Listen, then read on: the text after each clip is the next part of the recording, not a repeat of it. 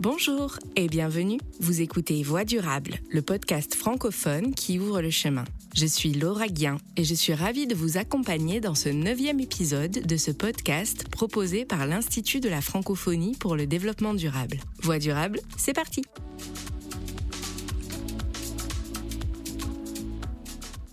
Il régule nos sociétés, définit nos normes, marque certaines grandes avancées sociales.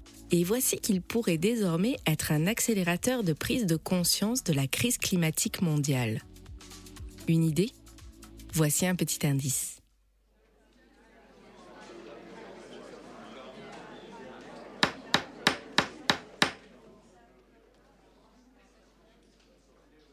Vous l'aurez compris, il s'agit du droit, et plus exactement d'une de ses branches, le droit de l'environnement. Auparavant considéré comme un droit faible et peu contraignant, cette discipline connaît depuis quelques années une véritable mutation pour tenter de faire face à l'urgence climatique. Peut-on réellement sauver la planète grâce au droit de l'environnement? Comment cette matière a-t-elle évolué et quelles grandes affaires et décisions ont fait date? Au nord comme au sud, quels sont les grands enjeux et limites de la justice climatique? Dans ce tour d'horizon des possibilités offertes par la justice climatique, j'ai le plaisir d'avoir comme invité de ce numéro deux expertes françaises et un expert gabonais qui pensent et agissent dans le secteur du droit de l'environnement et vont tenter de répondre pour vous à ces nombreuses questions. Pour commencer, accueillons Cecilia Rinaudot, coordinatrice générale de l'ONG Notre Affaire à tous, une ONG française montée en 2015 et qui s'est largement fait connaître ces dernières années par l'intermédiaire d'une plainte portée contre le gouvernement français en 2018 et intitulée L'affaire du siècle. Alors cette plainte est portée conjointement avec trois autres associations, Greenpeace, Oxfam et la Fondation Nicolas Hulot. Et dans ce dossier, le tribunal de Paris a jugé en février 2021 que l'État était responsable de manquements dans la lutte contre le réchauffement climatique. C'est donc une décision qui fait date en France, mais aussi dans le monde. Cécilia Rinaudot, depuis notre affaire à tous, pourquoi avoir fait le choix de se saisir du droit pour défendre l'environnement? Alors c'est vrai que pour notre affaire à tous, le droit est vraiment primordial dans la bataille euh, climatique. Et si on a fait de l'action juridique notre cœur de métier, c'est justement parce que la justice a le pouvoir de contraindre les plus responsables de la crise climatique à cesser d'agir en toute impunité. Le problème actuellement dans la lutte contre le dérèglement climatique, c'est qu'il n'y a pas de responsabilité objective des pollueurs qui nuisent à l'environnement, ni des pouvoirs publics qui ont pour mission principale de nous protéger. Et aujourd'hui, personne n'est tenu responsable de la dégradation de notre environnement. On a besoin de ces nouvelles responsabilités juridiques en matière environnementale, en, matière climatique, et aussi de dispositifs de solidarité pour accompagner les victimes de ces changements climatiques. Et c'est pour ça qu'on a besoin d'utiliser le droit et de faire changer aussi le droit. On est vraiment au 21e siècle dans la bataille pour les droits climatiques. On s'est battu pour nos droits euh, sociaux, pour nos droits euh, civils, pour nos droits politiques. Et aujourd'hui, il est vraiment l'heure de créer un droit environnemental et climatique qui soit à la hauteur de la crise climatique qu'on traverse. Cécilia Rinaudot, peut-être un mot sur euh, ces mutations du droit environnemental? Souvent considéré comme un droit mou, peu contraignant. On peut penser notamment euh, à vos actions, mais aussi à d'autres qui ont été lancées en France, comme le recours pour inaction politique qui a été porté par la commune de Grande-Sainte et dans lequel le Conseil d'État a rendu une décision positive qui révolutionne un peu la politique sur le climat. Est-ce qu'on assiste à une transformation du droit de l'environnement il y a deux côtés à voir dans le droit environnemental. Il y a d'un côté des choses positives qui se passent et après on pourra aussi parler des faiblesses du droit de l'environnement actuel et du coup du besoin de vraiment le transformer. Mais sur cette première partie des avancées dans le droit de l'environnement, c'est vrai qu'on a pu voir en fait plus que le droit de l'environnement, en fait on voit que la justice commence à donner raison aux associations scientifiques, aux citoyens et aux citoyennes qui alertent depuis des années sur les conséquences de la crise climatique. Et dans l'affaire Grande Sainte comme dans l'affaire du siècle, on a fourni de nombreuses preuves juridiques et scientifiques hein, pour appuyer nos arguments. Et en effet, dans Grande Sainte, euh, donc le Conseil d'État avait reconnu que les objectifs que prenait la France en matière climatique étaient contraignants. C'était en effet une première étape hein, de reconnaître que ces objectifs-là étaient contraignants, ce qui n'était actuellement pas le cas. Et dans l'affaire du siècle, après, d'aller encore plus loin en reconnaissant cette responsabilité de l'État, en reconnaissant le préjudice écologique, qui est une innovation dans le droit administratif, puisque pour l'instant, le préjudice écologique n'avait été utilisé que dans le droit privé et avait été consacré dans l'affaire Erika il y a quelques années et n'avait encore jamais été euh, invoqué en droit administratif. Donc on voit que le juge arrive à se servir des outils euh, existants pour prendre des décisions assez innovantes qui s'inscrivent d'ailleurs dans un mouvement plus large de la justice climatique, un mouvement international où de plus en plus d'associations de citoyens et citoyennes dans le monde utilisent euh, la justice pour euh, faire protéger leur droit à vivre dans un environnement sain et imposer aux États d'agir, comme ça a été le cas notamment aux Pays-Bas avec l'affaire Ouganda qui nous a inspiré l'affaire du siècle d'ailleurs en France, qui a condamné l'État néerlandais à diminuer de 25% ses émissions de gaz à effet de serre d'ici la fin de l'année. Donc on voit que, le juge se saisit vraiment de cette question-là à travers des outils existants. Mais malgré tout, on voit que c'est pas suffisant non plus, que le droit de l'environnement a actuellement des limites. On l'a vu par exemple avec bah, la charte de l'environnement, qui est un, instrument qui a une grande force d'interprétation de ces principes euh, et qui va dépendre de l'interprétation du juge constitutionnel. Et c'est ce qu'on a bien vu euh, d'ailleurs avec les récentes décisions du Conseil constitutionnel euh, concernant la réintroduction des néonicotinoïdes ou, d'autres simplifications de procédures en fait qui nuisent à, à l'environnement. On voit qu'il y a des simplifications du droit qui font régresser de nombreuses dispositions environnementales.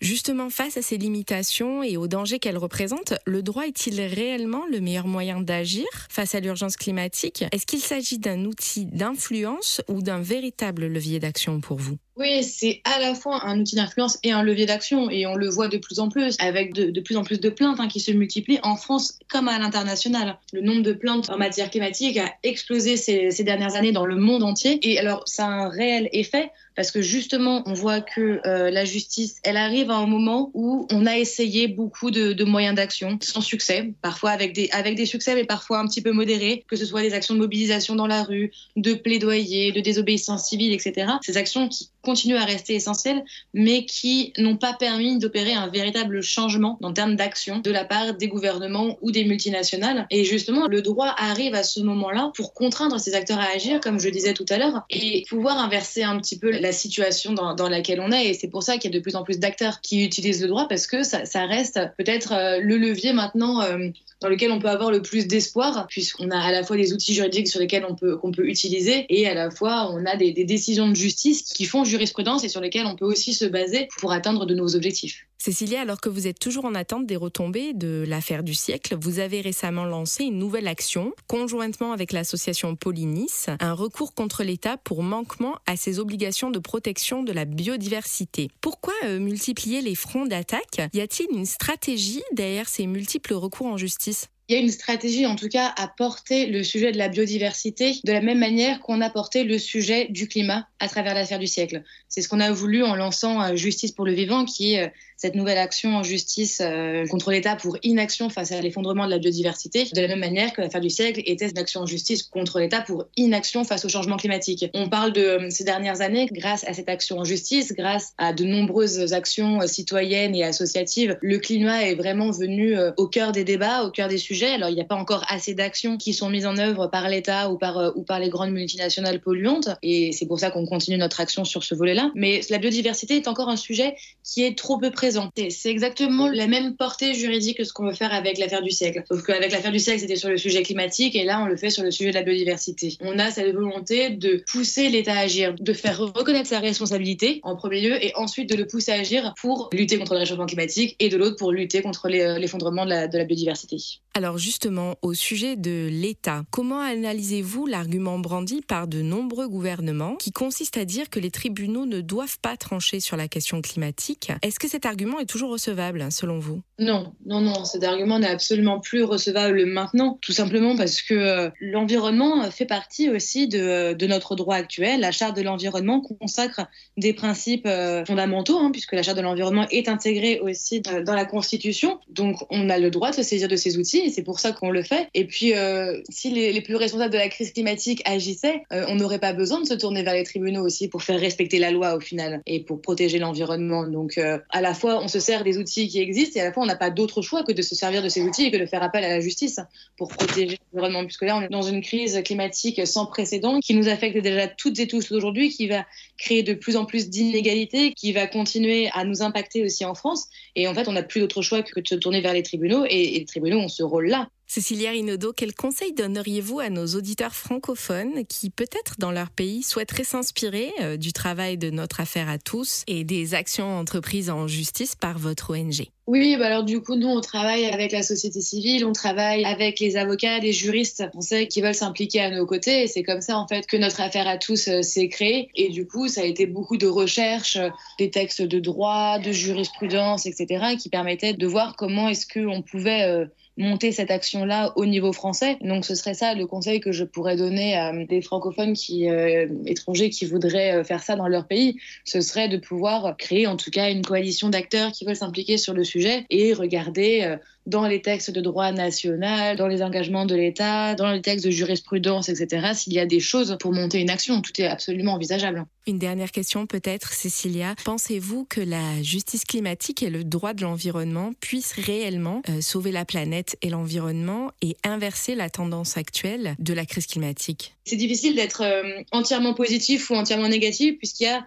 d'un côté des bonnes avancées et de l'autre des, des, reculs très importants euh, en matière de droit environnemental. Après, ce qui est plutôt encourageant, c'est de voir justement cette multiplication d'initiatives qui permettent de faire avancer les choses, donc euh, comme les actions en justice qui commencent à avoir un écho euh, et, et, des décisions de justice favorables, et puis aussi tout ce, tout ce plaidoyer et toute cette réflexion qui est actuellement en cours sur euh, les droits de la nature. Euh, voilà, il y a, y a, un petit peu euh, des choses positives qui sont en train de se passer, mais malgré tout, il faut vraiment empêcher cette régression du droit de l'environnement qui est encore un petit peu trop à l'œuvre actuellement.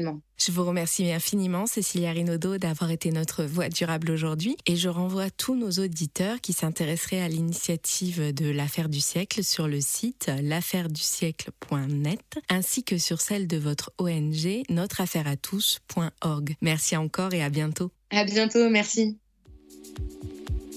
continuons notre exploration du droit de l'environnement et de ses mutations. Pour mieux comprendre l'impact que peuvent avoir les nombreuses procédures de justice climatique en cours sur la planète, j'ai avec moi Martha Toreschob, professeure de droit et spécialiste des changements climatiques. Bonjour Martha Toreschob. Bonjour. Martha, vous enseignez le droit à l'Université Paris 1 et à Sciences Po Paris, et vous avez écrit de nombreux articles sur les récentes évolutions du droit de l'environnement. Qu'est-ce qui est fondamentalement nouveau dans ce mouvement qu'on observe actuellement dans la justice climatique par rapport à d'autres actions plus anciennes? C'est une très bonne question. À mon sens, il y a plusieurs choses qui sont nouvelles et à la fois en plus innovantes. D'abord, c'est la multiplication de ces euh, recours en justice qui s'est développée euh, de manière assez spectaculaire. Pourquoi? Parce que, deuxième élément, depuis 2015, il y a eu le fameux procès Urganda aux Pays-Bas. Et ça a euh, accéléré euh, cette euh, augmentation en fait de recours ça a euh, créé euh, un esprit, je dirais, chez les ONG porteuses de recours, dans la société civile en général, assez optimiste. Et donc, ça a créé cette dynamique qui multiplie. Et troisième élément, c'est aussi pareil l'œuvre des ONG qui écrivent des rapports, qui travaillent beaucoup sur la question, qui creusent ces problématiques-là, qui font le lien aussi avec des questions de pauvreté, des droits de l'homme, des droits fondamentaux donc euh, ça aide aussi et c'est pour ça aussi on sent que les choses s'accélèrent. Et euh, peut-être quatrième élément, parce que des négociations au niveau international, aux Nations Unies, pour des raisons euh, variées, elles avancent pas suffisamment vite. Donc il y a pas mal encore des choses à régler. Par conséquent, il y a un certain nombre des ONG, des secteurs de la société civile qui estiment que ces recours en justice peuvent accompagner ou en tout cas mettre un peu la pression sur ces négociations négociations. Martha Toreschob, lutter dans les tribunaux, est-ce la meilleure façon actuellement de défendre l'environnement? Alors, pour moi, le droit est évidemment un levier très important qui apporte un certain nombre d'outils et d'instruments très intéressants. Pour certains, euh, déjà anciens, tout ce qui relève euh, du droit de la responsabilité, la responsabilité civile, la responsabilité de l'État, les carences euh, de l'État. Donc, euh, ce sont des mécanismes juridiques euh, assez classiques, mais qui sont renouvelés par ce type d'action qui se développe aujourd'hui. Il y a aussi des mécanismes novateurs. Il y a par exemple euh, la figure du, préjudice écologique qui est assez nouvelle et qui se développe par exemple dans l'affaire du siècle en France. Il y a aussi la nouvelle figure des écocrimes et des écocides qui vont également donner, je pense, un coup d'accélération dans la protection environnementale plutôt du côté des responsabilités pénales. Après, le droit, ce n'est pas le seul levier possible. Il y en a d'autres. Et le droit tout seul, à mon sens, ne peut pas agir. Il faut qu'il soit complété par la volonté politique et par des actions euh, politiques des différents gouvernements et des administrations. Sinon, le droit tout seul n'est pas tout puissant euh, pour tout régler. Alors j'aimerais juste que l'on s'arrête un instant sur une figure que vous avez évoquée, qui est cette figure du préjudice écologique. En quoi est-ce que c'est novateur et qu'est-ce que cela a permis dans les affaires de procès climatiques il s'agit d'une figure euh, qui élargit la responsabilité euh, civile en cas d'atteinte à l'environnement, quand il y a des dommages à l'environnement, à la nature euh, elle-même. Donc, on n'a pas besoin de prouver qu'il y a aussi des dommages pour euh, les personnes. Donc, c'est assez novateur. Ça s'appelle préjudice écologique parce que euh, le dommage est créé à l'écologie, à la nature. La France a introduit ça dans le Code civil avec euh, la loi pour la protection de la biodiversité en 2016 et il a été utilisé de manière novatrice dans le recours de l'affaire du siècle pour l'appliquer à la question climatique et aux dommages qui ont été apportés à l'atmosphère à cause des émissions de gaz à effet de serre. Et en ce sens, c'est très novateur et donc la France se situe, euh, je dirais, en tête de cette nouvelle expérimentation euh, à la fois législative et jurisprudentielle sur le préjudice écologique. Alors nous l'avons vu, le droit de l'environnement est donc en mutation, il permet de faire de nouvelles choses, de poursuivre de façon différente, mais il connaît aussi des limites. Quelles sont-elles à l'heure actuelle, Martha Torreschaub Alors euh, il y a certaines euh, lois ou certains dispositifs euh, qui manquent encore de, je dirais, des pratiques interprétatives et donc qui restent encore enfin, un peu flous, qui méritent d'être peut-être clarifiés avec une certaine pratique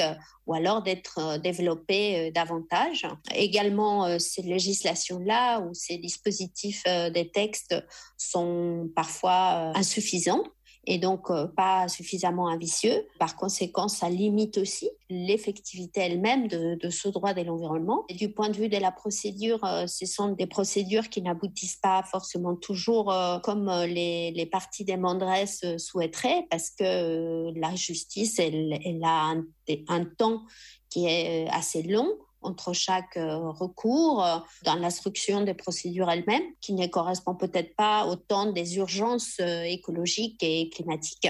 Donc là aussi, c'est une limite. Et ensuite, de manière substantielle, en général, l'effectivité du droit lui-même, c'est-à-dire l'efficacité. Est-ce que le droit qui existe est suffisamment appliqué?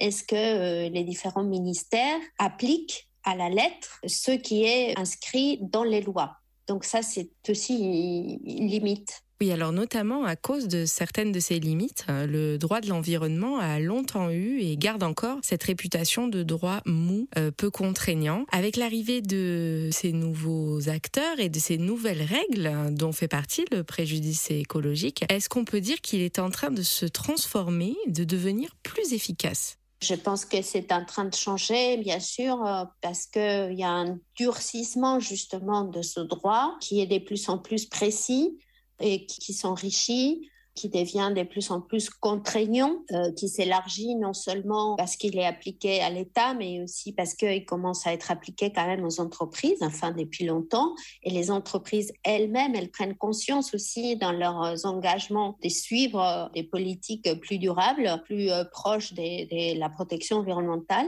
Donc, en fait, oui, je pense qu'il y a des progrès. Martha Torreshob, le problème de la crise climatique nous concerne tous sur la planète. Peut-on imaginer un jour une harmonisation du droit de l'environnement à l'échelle mondiale ou par exemple la création d'un grand tribunal vert à l'image des grands tribunaux internationaux qui traitent des questions de droits de l'homme? Ça, c'est une question qui reste ouverte, qui a été posée euh, il y a quelques années et euh, qui a du pour et du contre, c'est-à-dire qu'un tribunal uniquement euh, rattaché aux questions environnementales, euh, ce serait d'un côté une bonne chose parce que ça montrerait que la question environnementale, euh, elle est importante au, niveau des, relations entre les pays. Après, souvent, les questions environnementales, elles sont liées aussi à d'autres types de conflits qui sont euh, à la fois économiques, euh, géographiques, même des problèmes aussi liés à des investissements.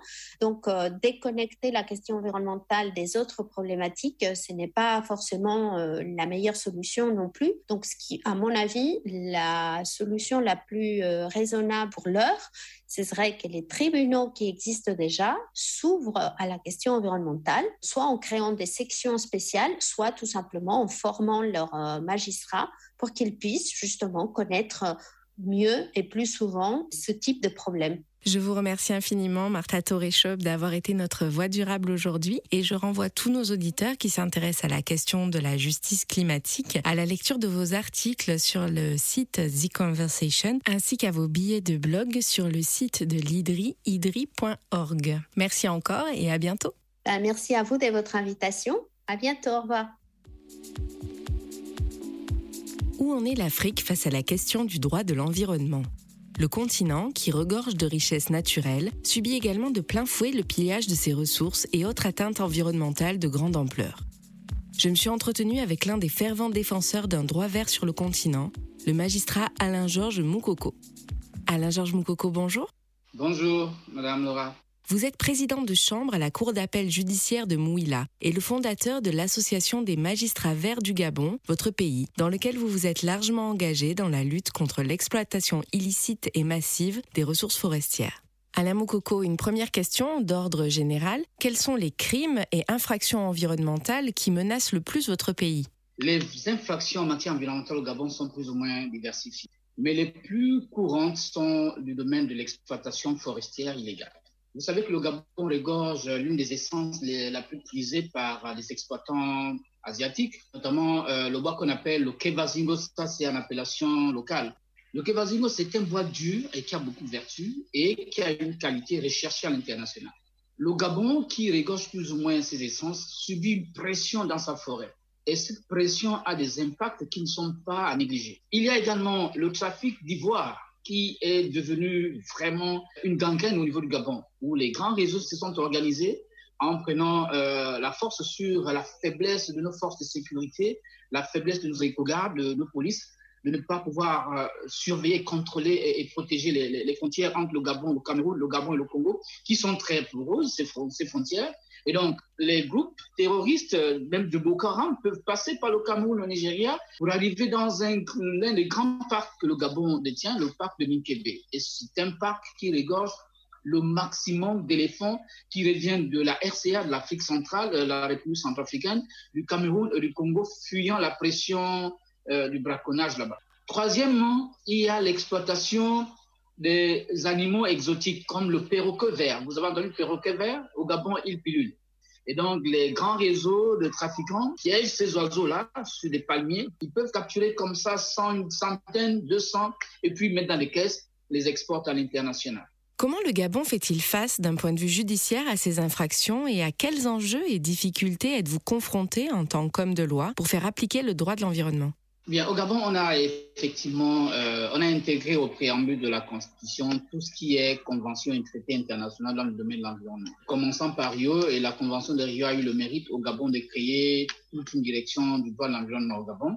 Nous avions un cadre normatif supranational qui a été ratifié. Aujourd'hui, le Gabon a fait un effort d'harmonisation. En 2019, nous avions révisé le code forestier. Nous avions également révisé le code pénal, le code de procédure pénale. Désormais, les infractions phoniques et environnementales sont définies et prévues et réprimées par le juge gabonais. Seulement, la question, la difficulté auquel le juge est confronté, c'est celle de la formation. Formation pourquoi? Formation vis-à-vis de la technicité de ce nouveau droit, vis-à-vis de la susceptibilité de ce droit-là, parce que c'est un droit qu'il va falloir manipuler à bon escient. Donc, il faut que le juge soit formé, il faut que le procureur soit formé. Formé pourquoi? Parce que mener des enquêtes dans le domaine environnemental, il y a une certaine technicité. Quelle est la preuve que le juge aura besoin devant le tribunal pour pouvoir condamner? Et les grands principes qui sous-tendent le droit de l'environnement également doivent être connus par le juge, autant le procureur que le gendarme ou le policier qui met les enquêtes. C'est autant des défis actuels que nous faisons face. Mais l'autre défi, le plus important, c'est celui de l'écologisation du système judiciaire.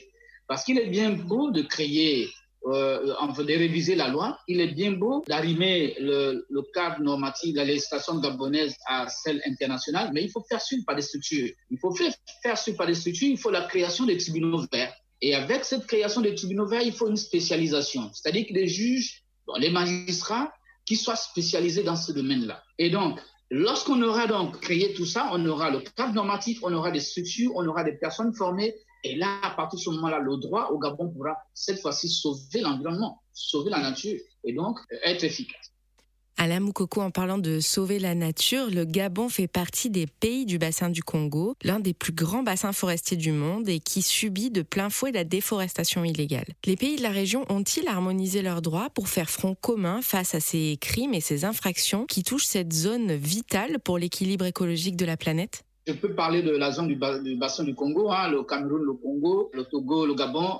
On est pratiquement un peu sur euh, la même phase actuellement avec les plaidoyers euh, que vous, internationaux, faites vis-à-vis de nos gouvernants et que nous, euh, de manière isolée, faisons vis-à-vis de nos dirigeants, il y a une certaine avancée. Par exemple, au Gabon en 2019, on a créé une cellule expérimentale dans le tribunal de Libreville appelé le tribunal spécial, qui aura une, qui a une compétence nationale. Donc, je dis expérimental parce qu'il sera question là d'expatrier ou alors d'importer des infractions de toutes les provinces qui ont une connotation environnementale devant cette euh, juridiction spéciale de Libreville qui, qui est donc chargée d'instruire et de juger. Mais à ce niveau-là, il y a aussi des manquements, il y a des limites parce que les collègues ne sont pas formés. Et puis, il y a des questions constitutionnelles. Le procureur de la province qui s'est dessaisi au profit de celui de Libreville sent une certaine frustration. Avec cette frustration, il y a un relâchement, donc il ne travaille plus. Ce relâchement-là profite aux criminels, profite au réseau des trafiquants qui prennent avantage de ce état de fait pour davantage commettre euh, des infractions, mais dans une situation qui échappe au contrôle du gendarme, au contrôle du procureur. Alain Moukoko, je me doute un petit peu de votre réponse, mais je vous pose quand même la question. Pour vous, recourir au droit et aux tribunaux verts, est-ce un moyen efficace de protéger l'environnement et pourquoi? Oui, à mon avis, c'est la meilleure façon de défendre l'environnement. C'est-à-dire pas seulement les tribunaux. Parce que, vous savez, la justice est, une chaîne. Surtout la justice pénale, elle commence par les enquêtes préliminaires qui sont de la compétence des OPJ, des officiers de police judiciaire, donc la gendarmerie et la police, qui ont la charge de détecter les infractions, de récolter les preuves, d'arrêter les, suspects, de les présenter devant le tribunal et pour faire application du droit il n'y a que la sorte que nous pouvons soumettre tout exploitant forestier, tout exploitant illégaux pour respecter la loi. Vous savez, aujourd'hui, ce qui rend beaucoup plus sophistiqué cette criminalité environnementale, c'est aussi la question de la corruption. Et vous savez que la corruption est un pan très important dans la commission de ces infractions-là. L'impact que le monde subit aujourd'hui est lié d'une part par euh, la corruption, l'état dans lequel ces réseaux criminels arrivent à sujetir les gouvernements, arrivent à sujetir les, décideurs, arrivent à sujetir ceux qui ont la, qualité de défendre l'environnement. Par la suite, eh lorsqu'ils ont déjà pris possession pratiquement de tout l'arsenal, de toute la chaîne pénale qui soit capable de les freiner dans leur élan, eh ben, euh, c'est la nature qui prend un coup. Ce sont des exploitations illégales, c'est euh, les trafics qui vont se développer en, un point, en un point freiné, et puis on court vers la catastrophe. Alors face à tous ces problèmes euh, écologiques, systémiques, gardez-vous confiance en l'avenir Pensez-vous que le droit de l'environnement puisse changer les choses dans votre pays, mais aussi sur le continent? J'ai vraiment espoir qu'un jour, euh, les choses vont changer. Vous savez, tout commence par une petite sensibilisation et puis des petites actions cette sensibilisation, cette action, soit petite soit-elle, finira un jour par euh, devenir euh, des choses grandioses. En Afrique, euh, la seule chose, le seul mot, c'est de créer des juridictions vertes, c'est de promouvoir la justice environnementale, c'est de doter la justice environnementale de moyens. Et cette optique que je partage avec vous, c'est d'ailleurs celle qui a été partagée et qui est partagée par tous les organismes internationaux tous les symposiums auxquels j'ai pris part, euh, les conférences et les séminaires auxquels j'ai pris part, tous unanimement ont pour leitmotiv la justice environnementale. Et on ne peut parler de justice environnementale s'il n'y a pas des tribunaux environnementaux, s'il n'y a pas de, personnel judiciaire formé, s'il n'y a pas également des mécanismes de coopération internationale, d'abord sur le plan national, une coopération interagence et à l'international, une coopération nationale. Donc, voici un peu comment je perçois la chose pour conclure en disant, oui, la justice, rien que la justice et la justice environnementale est la seule option pour pouvoir sauver notre planète. Eh bien, nous allons nous quitter sur ces mots pleins d'espoir. Merci Georges Moukoko d'avoir été notre invité aujourd'hui dans Voix durable. À bientôt. Ah, merci madame, à très bientôt Voilà, Voix durable, c'est terminé pour aujourd'hui. Je rappelle à tous nos auditeurs que l'initiative associée à notre podcast, objectif2030.org, propose régulièrement des formations en ligne totalement gratuites et certifiantes sur le sujet du droit de l'environnement. Rendez-vous sur le site objectif2030.org, rubrique formation, pour découvrir les prochaines dates de ces formations en droit de l'environnement. Il ne me reste plus qu'à remercier tous les invités de notre podcast ainsi que l'équipe de l'IFDD, en particulier Lionel Gossamnik et Claire Chitecat qui m'ont aidé à préparer cette émission, Thibaut Garnier qui l'a montée et mixée. Merci à tous et au mois prochain pour de nouvelles voies durables.